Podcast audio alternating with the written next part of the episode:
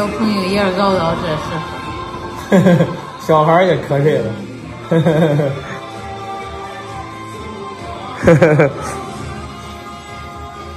小孩也瞌睡。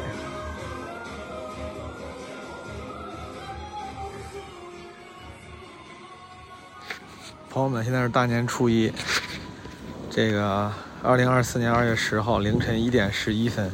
哎，你看，都一点多了，还能听见远处的烟花声。今天一晚上就没停过，就之前有更密集的时候，但是这都一点多了，春晚都播完了，能听见吗？还有好多。然后我现在站在这个二楼的露台上看远处，还能看见烟花。怎么样？你们那儿今年有人放烟花吗？哎，是这两年是解禁了是吧？就是每个地方是不是都能放？就就是在指定区域内，我看好像好多朋友都可以去郊区放烟花。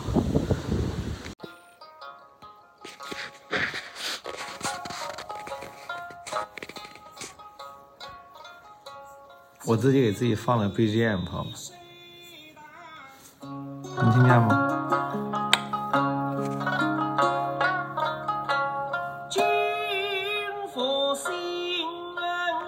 新乐府的歌，哎，呃，这期我再次尝试一下，直接用手机来录啊，然后给自己给自己做个 BGM，但这样的话就不太能剪了。其实我用这个方式倒逼自己，就是因为有背景音乐之后，它你就不太能做剪辑了嘛，音乐对不上。我用这种方式来减少一下纸壳的工作量，因为它就因为我就是 cannot be 剪 able，cannot be 剪的。This episode is not 剪 able，you know。啊，我今天晚上现在是大年初，现在是大年初一的凌晨三点二十五，这期应该是初二发，不是初二，是初二。初二发应该是大年初二发，但我得提前录好。今天晚上跨年的时候，就是三十晚上，我去放炮，就放烟花。哎，我们那边从小都叫都叫放炮，就是从小你像回家，我爸说意思都放炮吧，买点炮。今天晚上去放炮的时候，就有一个炮，有一个它有一板我怎么哎？你们要放烟花的话，你有没有见过这个东西？就它有一一板叫什么什么水母。上面放了好大概十个小陀螺，然后刚开始我们是一个一个拽下来点的，后来发现它其实那一板有一个总的引信，可以一块点起来，然后那你一个一个小陀螺就滋滋滋滋滋滋十个就全飞上天，还挺好看。然后那一板点的时候呢，它它飞了一个之后，剩下就不飞了，就是那个引信应该是断了。当时我想过它有可能是燃的慢，但等了半天它还是完全毫无动静，然后正好被风吹吹掉了，吹从从一个我们摆的一个地方吹到吹到了草地上。我就去捡它，捡起来之后它还是没有动静，对吧？我正在想要找个地方把它给放了，它突然那个第二个小陀螺就开始喷火，那个火全喷在我的食指跟中指上了，然后就给我烫伤了，就不是很严重，但就起了水泡，尤其是食指起了水泡，然后巨疼。我还发了微博，我用那个冰箱里，我想冰敷嘛，但没有什么可冰敷的，用冰箱里的香肠给自己敷了一下，啊。现在这个疼痛感稍微好了一些，稍微熟习惯了，但那水泡感觉挺大。明天去看什么诊所，搞个什么烫伤烫伤膏吧，烧伤药。呃，朋友们一定要注意安全。就其实放烟花注意安全这个事儿呢，我大家一直在说，一直在说。之前能放烟花的时候，每年都有什么因为放烟花受伤甚至死人的事儿。我可能今天还是多少有点拖大了。其实我的操作我已经非常 cautious，但我也没有办法，因为确实我等了很久，我拿起来，你总要检查它，对吧？但是最安全的方式就是就是就是放任它，不要让它就不管它。但不管它的话，掉在草地上也有可能引起火灾。我觉得我用我在当时用了一个理论上最 cautious 的一个做法，只是运气不好，确实这个遇到了最倒霉的那种情况。我可好放炮了，而且我我胆儿大。这不是什么自夸，可能对于放炮胆大这个事儿，他可能在很多情情况下是比较鲁莽的，reckless，大家不要学习。但我记得小时候有一次，就那个时候还能放炮，我爸每年在过年前呢，他都会跑到挺远的地方，好像郑州郊区都没卖的，他会跑到什么就是河南别的县市，荥阳还是中牟，就是那地方好像有卖炮的，就是湖南浏阳的炮，你知道最有名的烟花，我们都叫炮啊，统一统称为炮。都来自于湖南浏阳，然后就会买好多那种很大的箱子。今年我在海南也见到有卖的很大的箱子，我问了一下，七百块钱左右，七百 plus，七百往上。然后我还问我爸，我说这种箱子当年你买了多少钱？他说一百多块钱吧，就不会超过两百块钱。这个看来物价也在涨，当然可能也也跟物以稀为贵有关。但反正我记得当年我有一次，我还是小孩儿，初中、初中、高中可能我放炮的时候，那个时候因为我胆儿大，我也好，然后家长也想让小孩去去操作嘛。我记得有一年我在我我奶奶家的平台上，就是农村盖的房子，三四层，三四层上面就到平台上放炮，那个箱子摆反了。你们知道烟花它它它 technically 它烟花是个箱子，你点完引信之后，那个箱子里面有大概有比如五十个管儿，就蹦蹦蹦一个一个往上喷喷喷烟花，然后在在空中爆炸嘛。那个箱子放反了，就是点完之后，然后突然发现那个箱子就是蹦起来了一下，那个光从下面发出，然后我们迅速意识到这个箱子放反了，就是 upside down。然后这种情况下最安全的方式是什么呢？就是你别管它，对不对？但我当时小，我就过去，就是我我小我胆儿大，然后我就过去把那个箱子给翻过来了。我不是完全这个托大，因为我放了十几年炮了，我非常非常擅长放炮。我是当时早年间，你知道很多那种老的炮是怎么叫老的炮？就是技术还不太完善的老的时代 old times 的炮，它是没有安全引信的，就包括那时候鞭炮，它是不是安全引信？现在安全引信是绿色的，它燃的很慢。当时就我这个年纪的朋友，你知道当时小时候那种鞭炮，它是灰色的引信，着的巨快。我是可以，我是可以拿着鞭炮，就是那种着的巨快的鞭炮，零点几秒的鞭炮，拿在手里点燃之后扔出去的。因为有时候你放在地上，它更不安全。你拿我那个时候我们习惯用用烟或者是香，就是烧香的那种香去点，因为香稍微长一点，可以稍微拓展一点那个安全距离。但你有时候点完之后，你那个你那个姿势是一个下蹲的姿势，你起跑还不够快，还不如如果你反应足够快的话，还不如在手里，比如拿香点燃，然后迅速把那个鞭炮扔出去。就是我小时候是可以这么操作，放鞭炮、擦炮，然后是那种大雷子。小时候那种大雷子，有一些大雷子，最早的时候也是非常非常不安全的引线，燃得很快。那个大雷子巨响，爆炸率很大。包括我我们那边上坟需要放炮嘛，我之前基本无害段子里讲过，就是上坟需要放炮，放那种大雷子，我也都是拿在手里点燃之后迅速扔出去，就零点几秒之内，嘣就炸了。Anyway，我有非常多年的这种经历，所以说，我当时就觉得，哦，我很，我是个 pro，I'm a pro M 放炮 pro，you know，然后我就把那个箱子翻过来，那是我放炮历史上最最值得骄傲的点。理论上放那个烟花，安全距离应该是什么一百米还是一百五十米？但我们几乎所有人都站在大概二十米内，然后我还跑过去把那个箱子翻过来，然后大家都还夸我说毛东真有本事。Again，你知道这就是这不值得鼓励，但这就是传统的家庭就没有那么先进教育意识家庭会干的事儿。大家不会说，哎呀，你怎么能这样？咱们不要管了，注意安全。大家会说，哦，厉害，牛逼。就好像喂小孩喝酒也不对。但你知道前前两天我看到，我看到八三年第一届春晚，那个第一届春晚里面也是有像今年春晚一样，也是有那种场外小短片的，就是除了晚会现场之外，有想场外小短片，其中有个短片的镜头就是。爷爷一家四口人，爷爷、爸爸妈妈还有女儿，爷爷四口人端起红酒杯，八三年春晚啊，然后给大家祝酒，然后祝酒祝酒着说好，让我们各干一杯，然后给小孩还倒了一杯，小孩跟他们四个人一块喝酒，就是很多的教育理念，很多的政治正确，在当年是不存在的，呃，而且你知道我们这种出身草莽，家人就没那么精致，我之前。播客里讲过？反正段子里也讲过，就是我在澳大利亚带我爸妈出去玩的时候，我不小心把鱼枪把把鼻子打断了，流了超多鼻血，然后我爸我妈巨震惊，巨震惊，因为他们也就是出身草，也经历了很多体肤之痛这种伤痛。我爸之前自己做装修家的时候，拿电锯把自己的手指头切下来个半截这个是不是说起来太太太限制级了？但 anyway，就是大家都经历过很多的伤痛，所以说。这个容忍度变得很高，你知道吗？就其实有这个心理的 grit 非常强，很坚韧，很坚毅。呃，不是说他就是对的，但就解释一下背后的原因。刚才我手把手放炮烧伤了之后，我跟朋友说，朋友就好像很紧张，因为都是年轻人，大家都是新时代的，就是年轻人，大家觉得要给出合合理的安慰。我回家跟我爸妈说。我说冰箱里给我拿个东西，我手刚才放炮烧伤了，没有，我爸爸根本就没有问烧的怎么样，严重不严重，就是啊行，就拿过来，然后非常震惊，他肯定也是心疼的，但就感觉这种因为这种事大大惊小怪，这太太不八八十年代了，太不 old timers 了，你知道吗？他们觉得这这他他不可能像电视剧里一样说啊，宝贝儿怎么了，严重吗？咱们赶紧去医院吧，去个急诊吧，也没有。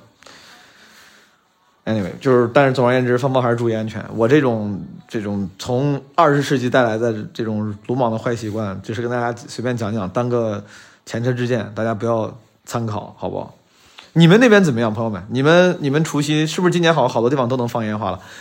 咱们之前不是说了吗？这个春节加更系列、春节七天乐、SP 系列，大家都都都水数据，然后分享分享每天都干嘛了。比如说这一期发的时候应该是初二，然后大家可以分享一下，比如说你除夕怎么过？如果你没有在 SP 一回复的话，你可以复一下除夕怎么过的，初一怎么过的，或者初二，我不知道这期会初二的什么时候发。呃，对，大家可以分享一下初二要干嘛，咱们就把这个评论区当一个春节期间的日记发一发，好不好？就像有个评那个听友评论留言就说，就把评论当日记了啊。但水数据这是开玩笑。这这这，咱们咱们节目从来也不也不太在乎这个，只是单纯觉得，我觉得这种春春节如果每日连更的话，它它的内容性其实相对来说会低一些，它的互动性会高一些，因为每天我都可以跟大家互动，就是虽然我会提前录，但顶多也就就推迟个两三天两天，我也能看到前两天前两期的比如评论，就其实这个互动是很频繁的，它是一个稍微延迟版的直播。所以说我才会问大家一些互动的问题，就想让大家，我也真的想了解你们这个春节怎么过的，你你们在干嘛？初二要干嘛？嗯，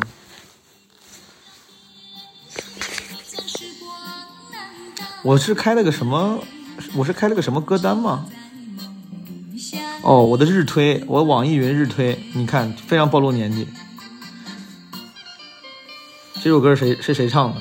不要查。不要查，你们能猜下这首歌是谁唱的吗？这歌你肯定知道，《往事只能回味》。一世永不回，往事只能回。不好意思，我嗓子哑了，我降 key。忆童年时竹马青梅。两小无猜，日月相随。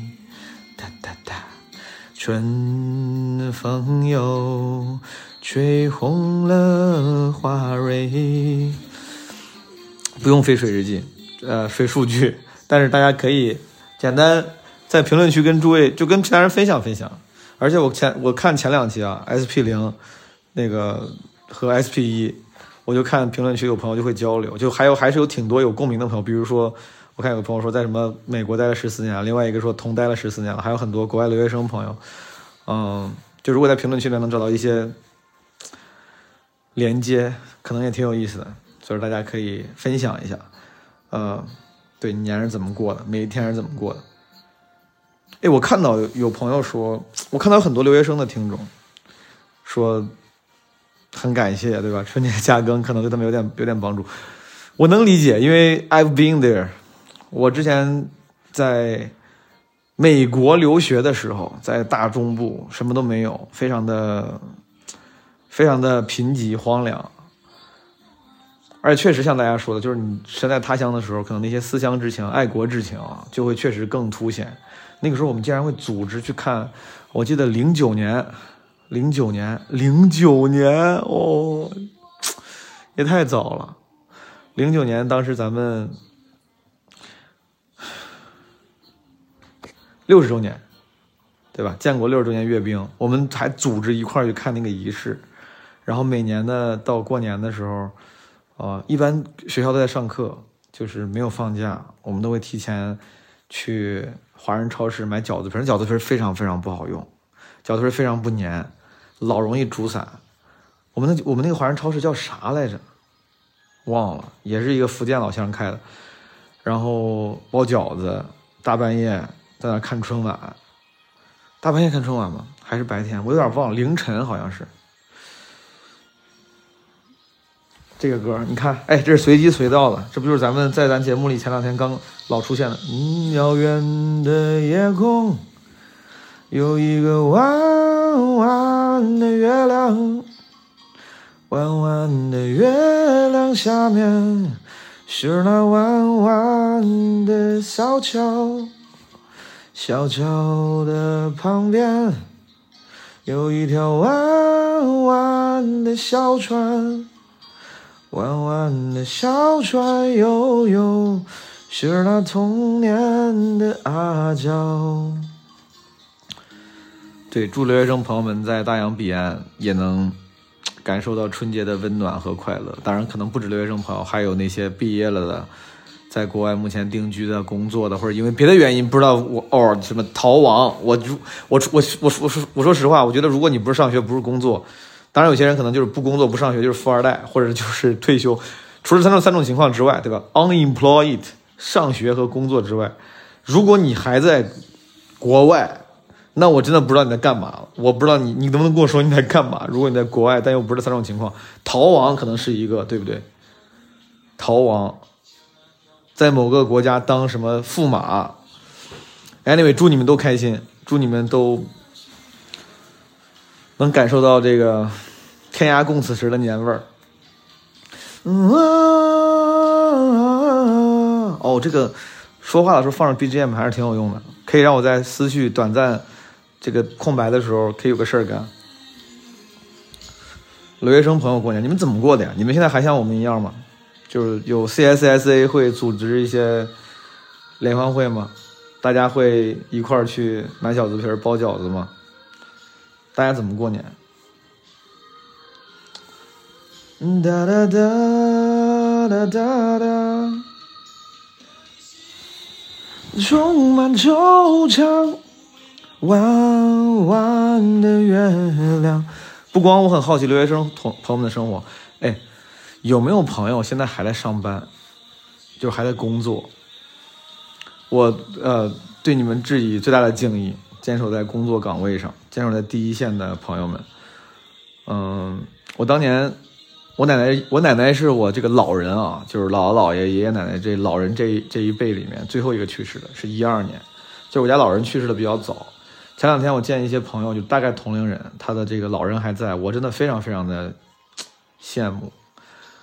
我一二年，我大学还没毕业呢，我还没有走入社会呢，就是没有一个老人，我家没有一个没有一个老人的亲戚，这个见过我上班的样子，然后见过我上台的样子。我后来这个虽然就现在作作为这个舞台。表演工作者，呃，做一些台前工作的人，可能也没有什么大的成就。但实话说，这几年我偶尔会想，我说，哎，如果我姥爷能看见这个，哎，他会不会还挺开心的？然后，对我，我，我在我奶奶一二年去世之前，我们还会回老家过年。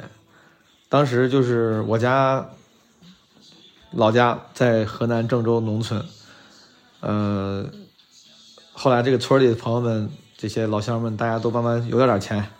就会把自己的小房子盖一盖嘛，村里现在都这样。其实有没有钱，好像这个，嗯，很多，尤其是离城市比较近的郊县的农村，都会从土房子、土路慢慢开始修成柏油路、水泥路，然后盖几层小楼。当时我放完炮，站在那个小楼上，能看见郑州的机场高速。当时我就经常，因为你看我我我在这个 SP 零的时候解释为啥要更这个春节加更系列。当时我说了，我说我知道假期更新其实是违反传播规律的，数据不好。但是，我觉得说不定能给那些假期里面可能会无聊、孤独的朋友提供一些慰藉。我当时我记得每年回回老家过年的时候，我是就是这种状态。那个时候也没有智能手机，没有智能手机。你像我奶奶一二年去世，一二年之前这这么这个 iPhone 刚刚可能普及吧，也没有四 G 网，也没有普及，iPhone 出现了也没几年。呃，我记得我当时还会拿魅族的一个叫 M 六，是 M 六吗？MP 三有，当时那个魅族 MP 三那个性价比可高了，然后大屏幕可以在上面看小说。我还记得有时候我过年回去，我会我会看，我当时我当时下了一堆纳多的灵异小说，然后《冰与火之歌》，那个时候已经看《冰与火之歌》了，《权力的游戏》权当时还不叫《权力的游戏》，对吧？就《冰与火之歌》，然后下载一些小说，我还记得听。那段时间用那个那个 M 六，一边看《冰与火之歌》，一边听那个陈奕迅的《夕阳无限好》，什么只是近黄昏，我不用粤语唱了，我就不献丑了。记得很清楚。我记得还有一次，还有一年，我是拿我当时有笔记本电脑了，因为我大一的时候买了一个笔记本，我当时有笔记本电脑下了电影，看那个《午夜凶铃》。我《午夜凶铃》电影很老，但我一直没看过。就过完年还是某一天什么初几的晚上，我在楼里看那个二楼我的房间看《午夜凶铃》，给我吓坏了。Anyway，我在老家，然后就很无聊，因为那个时候娱乐方式不多。晚上的时候干啥呢？他们家人都回去睡觉了，或者打牌。我又不爱不爱打牌，不会打牌，我就去楼顶待着，我就去那个房顶露台平台上待着，我就看远处那个机场高速，就偶尔真的是很偶尔，不多会有车行驶过。当时我非常震惊，我作为小孩，我非常震惊。我觉得年是个很大的事儿。我想，怎么竟然有人在过年的时候还在路上开车呢？这些人在干嘛呢？现在其实实话说，这可能是一个非常幼稚的想法。大家这个生活各有各的不同，可能只有像当时的我很幸运，有机会跟家人团聚，还有很多人就必须得奔波在路上，或者是在路上什么。当时旅游，说实话，旅游过年还不多，或者应该没有人在河南的机场高速上旅游过年。我当时就觉得。这些人怎么这么辛苦啊？当时有点这种圣母心那种感觉。我说怎么这些人这么辛苦？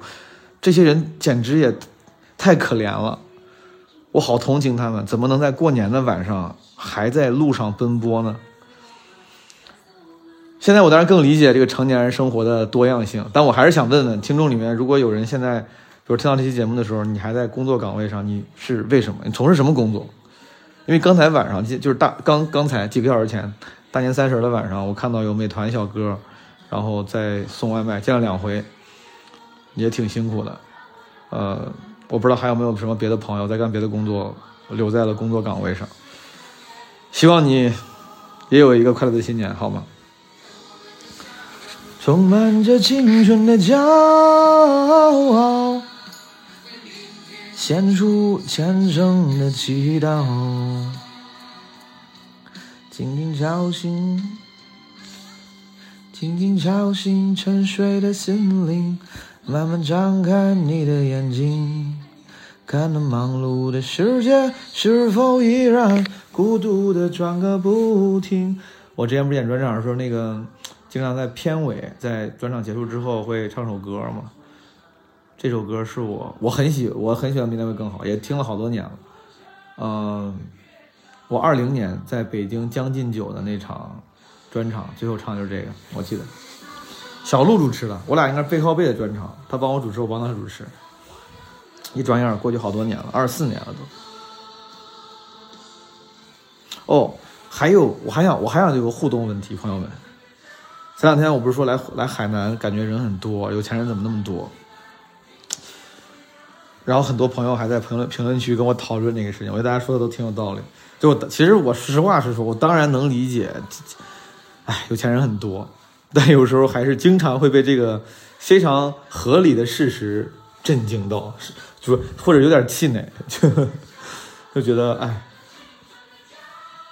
还差得好远啊。呃，但是就是在这个讨论的时候，我看有人说，有个有个朋友说的角度非常现实，而且非常好。他说：“尤其是这几年啊，上交护照的人越来越多了，很多人出不了国，所以说可能如果想要去旅行，去温暖的地方过年的话，可能就只能来海南了。这就是海南从之前，当然它本来就是一个非常 popular 的旅行目的地，过年目的地，但现在越来越多人来，可能跟这个很多人出不了国有关，就是呃体制内的一些新规定。其实我爸我妈也是因为这样基层公务员，然后护照要上交，就是不好出国玩。”哎，我想问问，当时那个朋友留言还说，他说现在就是确实上交越来越多，甚至很多地方的教师体系，教师都要上交护照。哎，你们那边是什么样？你们那边什么规定？为啥我爸说他他的护照可能要在单位搁十年？他也不是什么，他 他也不是什么高官，也不是什么这个保密机构，也不是什么这种特殊的单位。就现在这么都这么严吗？那看来之后真的，哎，是不是说明之后海南这是不是这个？所谓的管中窥豹，有没有可能海南海南的旅游在未来海南的楼市在未来几年说不定是是一个乐观的展望？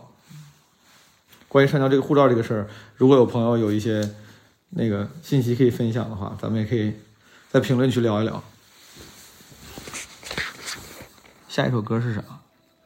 纸飞机，雄狮少年粤语版。实话说，这首歌我确实不是很熟，应该不熟。咱们满场飞。哦，very jazzy。在光边影，我没听过，其实。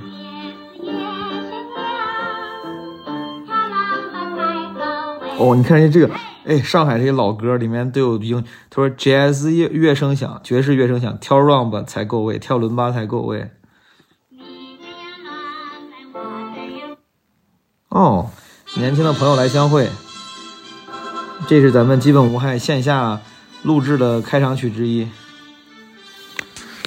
嗯，还有啥事儿，朋友们？哦，春节企划，记得参加春节企划，好不好？这个在 SP 零里面，我详细介绍这两个企划背后的原因、原因和思考，我觉得还是充满了人文关怀的。然后，朋友们，春节如果闲的话，抽一个小时跟父母聊一聊啊，录个这个。父母的企划，我觉得还是很有意义的。声音博物馆那个呢，我觉得对记录、对整体这个节目、对我、对这个节目很有意义。呃，但父母这个，我觉得就这个企划，就对对你们来说，就像我在节目里提到那样，就等于说，我给了你一个借口、一个理由，去跟父母聊一些可能本来不好意思聊的问题。我觉得很好，very good idea，非常好的创意，大家可以积极参与一下。然后这次 SP 系列，咱们的春节加更系列，你看封面图的风格也换了，你们注意到了吗？很好看。春节加更系列的封面图从 SP 零开始用的都是咱们这个基本无害新的设计师小伙伴，叫我不知道，哎，我应该我不知道他愿不愿意透露这个名，我没问过他，就是叫张透明。他之前两年前的时候就帮，三年前二三二二二二年的时候就帮基本无害做过红包封面，然后今年的红包封面的那个就是两个，呃。手绘 Marvin，一个龙体，一个龙战士 Marvin，一个那个小小火龙 Marvin，都是张透明设计的。另外那个可爱的可爱版的 Marvin，那个是我们的小鱼老师设计的。就是自从前几期我有一次提到基本无害可能需要一些设计小伙伴的帮助之后，有很多朋友都提供了 offer 的伸出援手 offer 的 help。然后张透明老师是这个帮助最大的一个，非常感谢他做了我们这个。就是封面的模板，因为当时不想过年期间太麻烦他，就让他给了一个封面的模板和 guideline，然后他把这个 guideline 给了纸壳，然后每次都是纸壳在这个模板上做。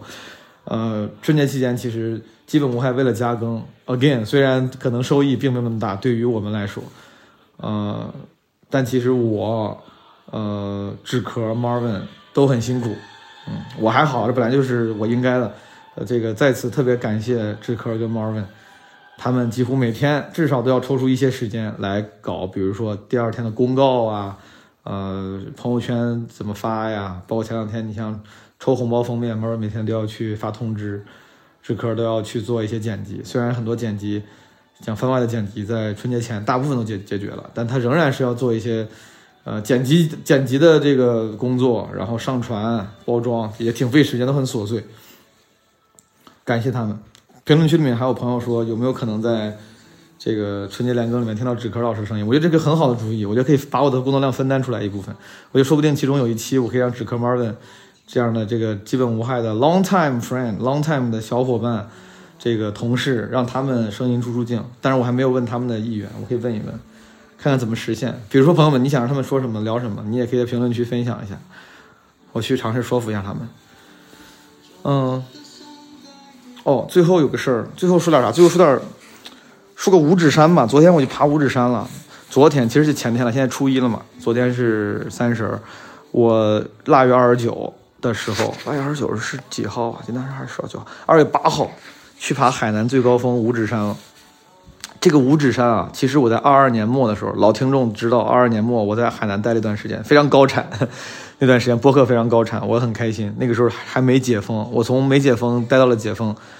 呃，当时我去爬过一次五指山，但当时我我没有详细 research，我就觉得我挺爱爬山的，我爬山能力挺强。我说爬五指山没啥问题吧？但后来就没爬到顶，因为太晚了，我去太晚了。这次我爬完之后才知道，五指山你要登顶啊，就是至少对于我这种水平，可能得到可能得八到十个小时。这次我爬了九个小时，我来回上下爬了九个小时，强度非常高，朋友们。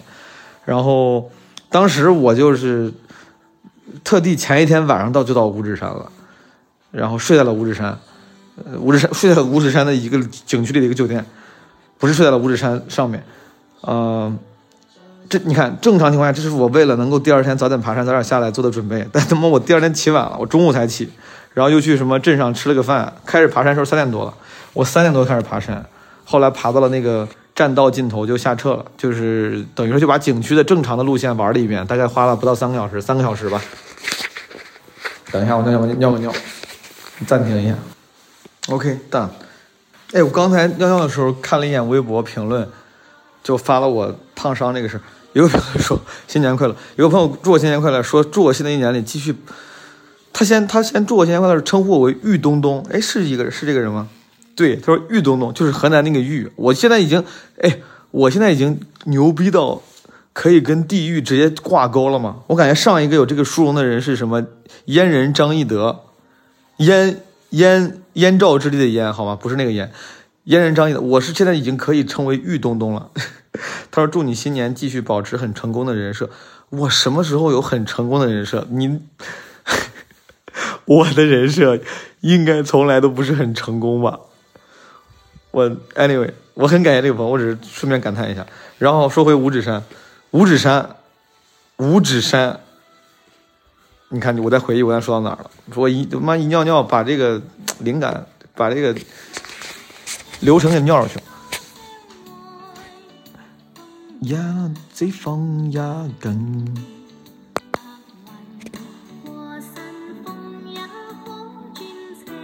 也可专情。哎，你们上次我就没爬到顶儿，上次就爬到那个。其实我跟你，我跟大家就顺便说一个音频版的五指山攻略。五指山，五指山，海南最高峰，一共有五个山峰。本来三峰是三峰是最高的，但是我在网上查了一下，说三峰后来被雷劈了，劈掉了一段，然后它现在二峰是最高的了。这一次我就登顶了二峰，我先到了一峰，之后又到了二峰，二峰是最高海拔一千八百六十七米，从山底到山顶大概是爬爬升，我上网查了一下，我自己忘记了。我当时忘忘忘记那个起始海拔了，但大概网上说这个爬升应该是一千二，有人说一千五，反正一千二到一千一千五之间吧。我爬这个山花了九个小时，然后这个就是上下，然后这个山呢爬升到山峰顶，它的路线大致是这样的，就是你要先走一段景区的路线，你走着那个景区修的栈道，然后木质栈道，走着走着就到头了，然后会有一个铁门把这个栈道给拦上，然后上面挂着一个牌儿，就说游客的区域什么到此结束，就是后面就不是游客能去的地方了。其实后面呢，属于是私自爬山。我首先我承认这个事儿，好像其实理论上是违违规的啊，啊，但这个好像也成了一个，呃，目前来说，至少是当地管理部门大家默许的一个一个事情，就是，嗯，对，就是大家都会在网上分享攻略呀，然后大家都会把它当做一个常规的，虽然很少人会去进行这么高强度的运动，但大家会当成一个常规的啊，这个爬山项目。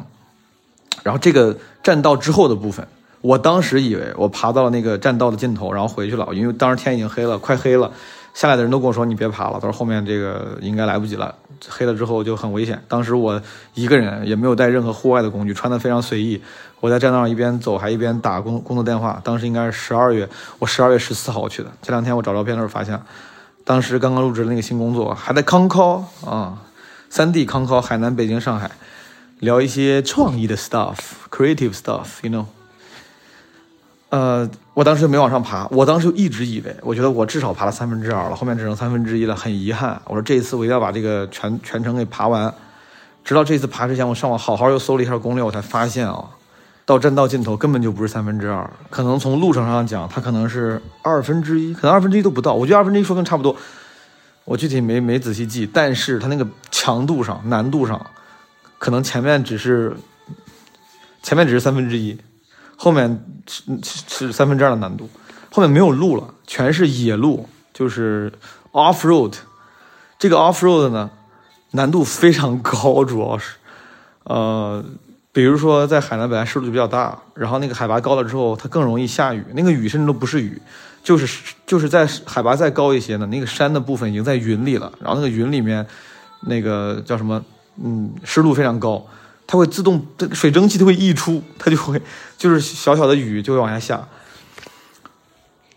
它会滑，然后又没有路，然后那个爬升又很陡，中间大概从那个 off road 的起点，就是那个栈道栈道的尽头到一峰，可能他们铺了得有十几个梯子。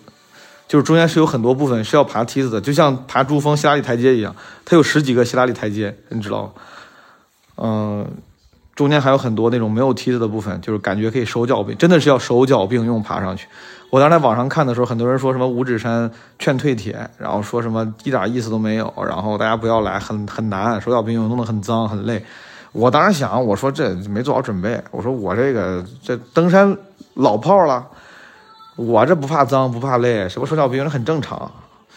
我去了之后才发现啊，这个真的是，他们说要戴手套，我觉得确实对于很多朋友是必要的。虽然我最后也没戴手套，我在路上捡了一个别人扔的手套，就当时他们我这个沿途有很多扔的那种劳保手套，那种布手套，就都应该是之前登山者扔的。我当时捡了一个以防万一，但后来没用上。就是这个五指山，如果你要去爬，朋友们，我的攻略简而简而言之啊，简而言之。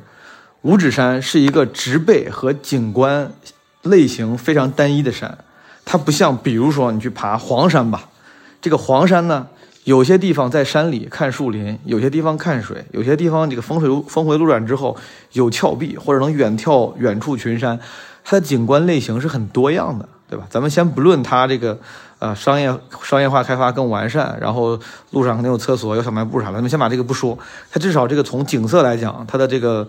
呃，形式啊和植被类型是很多样的，呃，包括甚至很多，你像我之前爬雪山嘛，四姑娘、哈巴，呃，包括你什么去南极落徒步，它虽然也有很多爬升，但是因为它海拔有爬升，温度有变化，它的植被是变化非常快的，它的景色类型、景致类型，这个 view 是很多样的，让你觉得很新鲜，你会觉得这趟好像这个旅途啊，至少在观景层面是很值得的。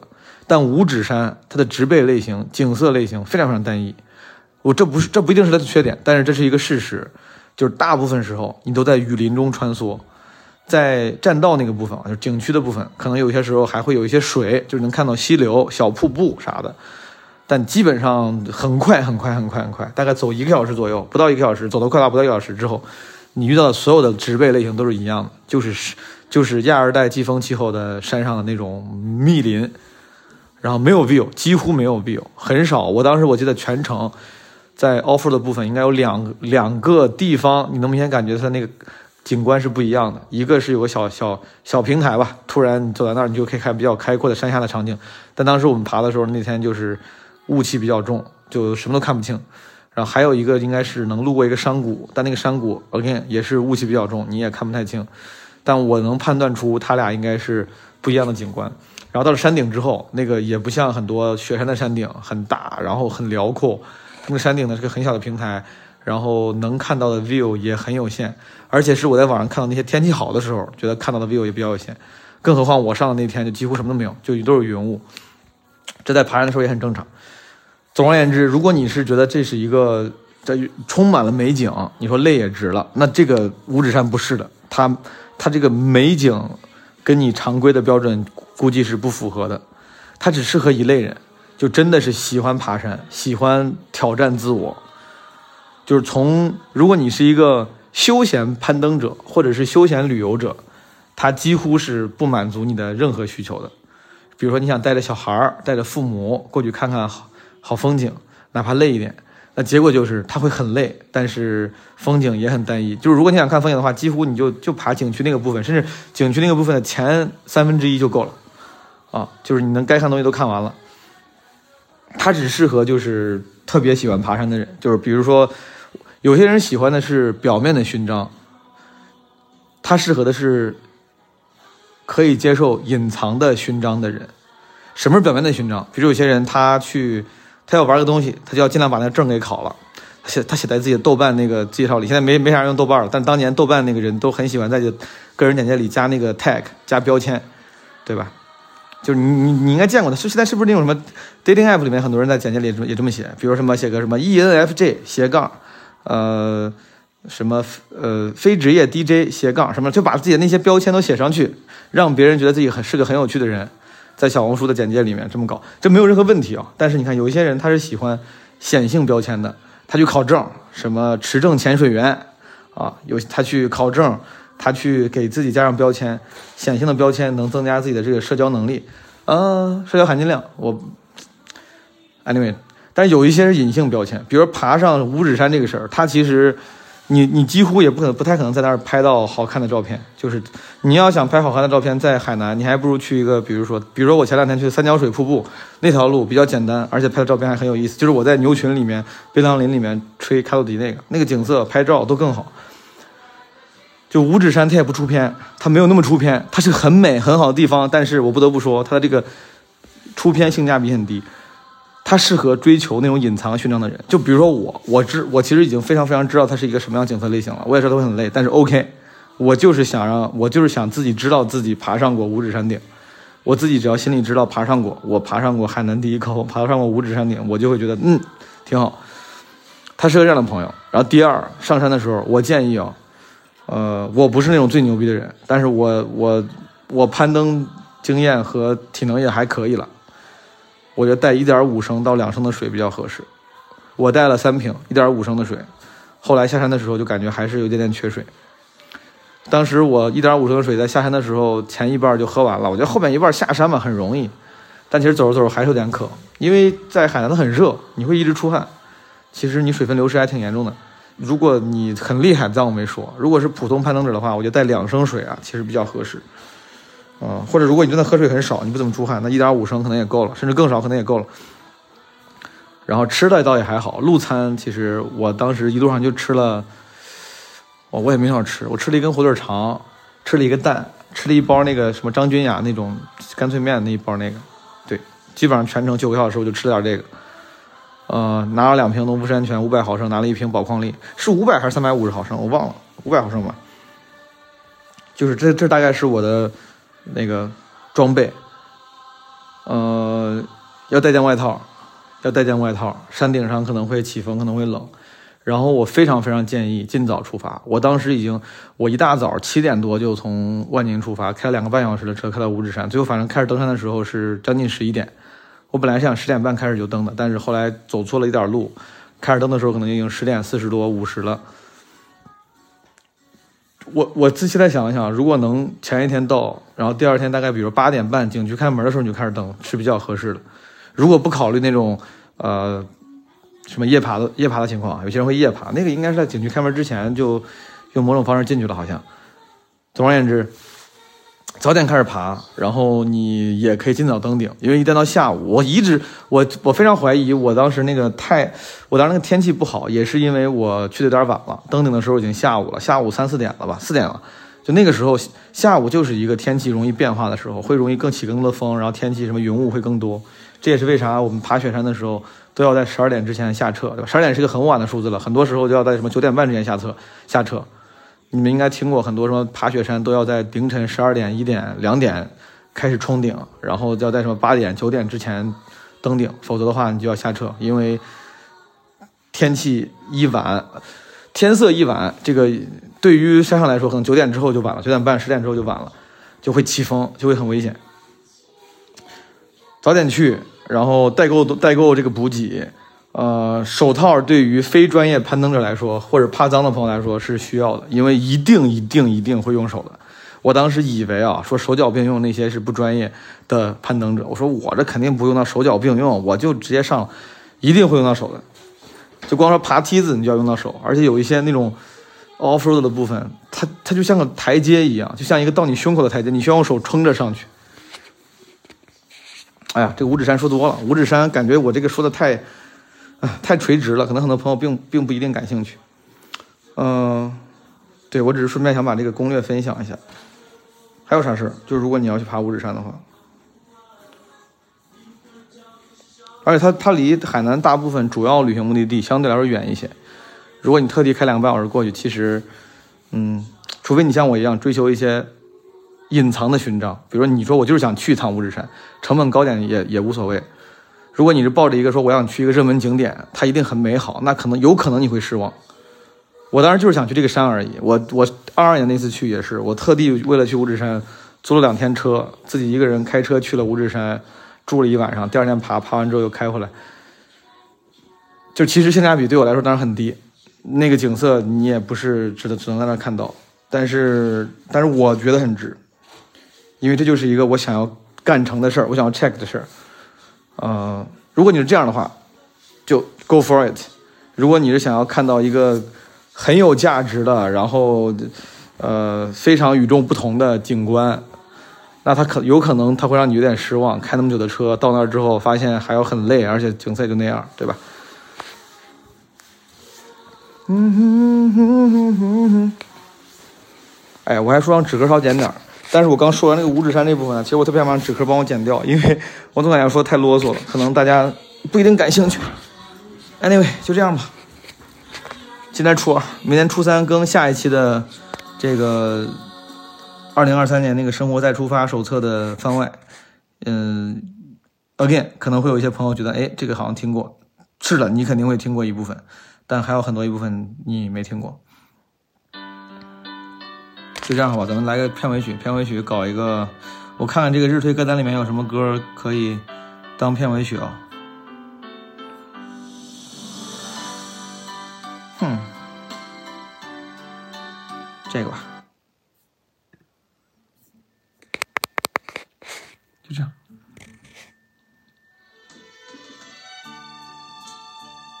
这个小宇宙这个音频也只能录最多六十分钟，现在已经四十六分钟了，四十六分半了。哎，都四点了，我服了。我不是非要晚睡，我只觉得我今天晚上不录完的话，可能明天没空弄，我这初二发不出来，又晚睡了。这什么歌？快猜，快猜，不要查。悠悠碧空，微微。南来风，木兰花上刚上北国的春天啊，北国春天已来临。记不记得有之前有一段时间，前几年网上流传一个视频，一个男生，一个男的，赤着赤膊，赤着上半身，在雪中弹一个钢琴，弹就是这首歌，唱的也是这首歌，背后还有好多拔罐的印儿。我后来查了很久，这个人是谁？这个人在哪？我后来看还看那个视频，后来好像根据我查，我好像在视频里看到一个预约的车牌，好像最后说那个那是一个，对，在在郑大郑州大学校园里弹的，好像是。我甚至有些骄傲，因为他在郑州大学。我觉得那个视频很浪漫。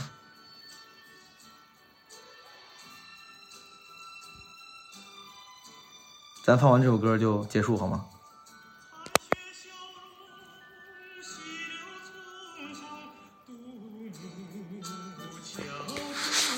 这是根据一个日本的民歌改编的，不是改编，就是用它的它的曲调旋律。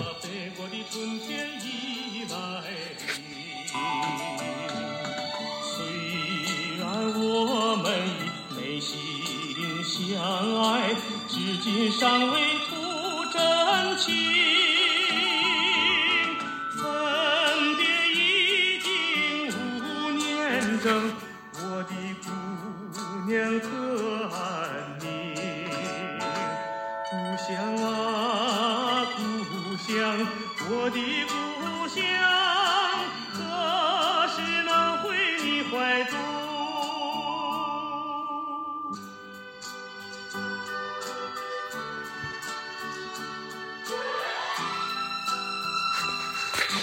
今天我看春节晚会的时候，结束的时候，主持人还像像每一年一样说：“亲爱的什么观众朋友们，咱们明年再见。”哎，我不知道为啥突然想到，可能很多人等不到明年，对吧？就是就是概率学上讲，统计学上讲，一定会有人死在二零二四年的，一定会有看这个春晚的人死在二零二四年。就是听到这句话的人里面，一定会有一些人看不到第二年的春晚。希望不要是我们，希望我们在明年的过年七天乐还能相见，并不是说明年就一定会有，好吗？这只是个美好的祝福，对你们的健康。啊，故乡，我的故乡，何时能回你怀中？朋友们，明天见。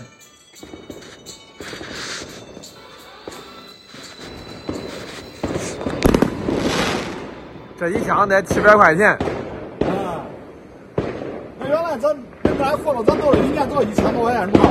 那你这一千多是总价一千多吧？一千多，这都是彩炮多。现在还贵了，现在这一箱都一千都七百七百块钱。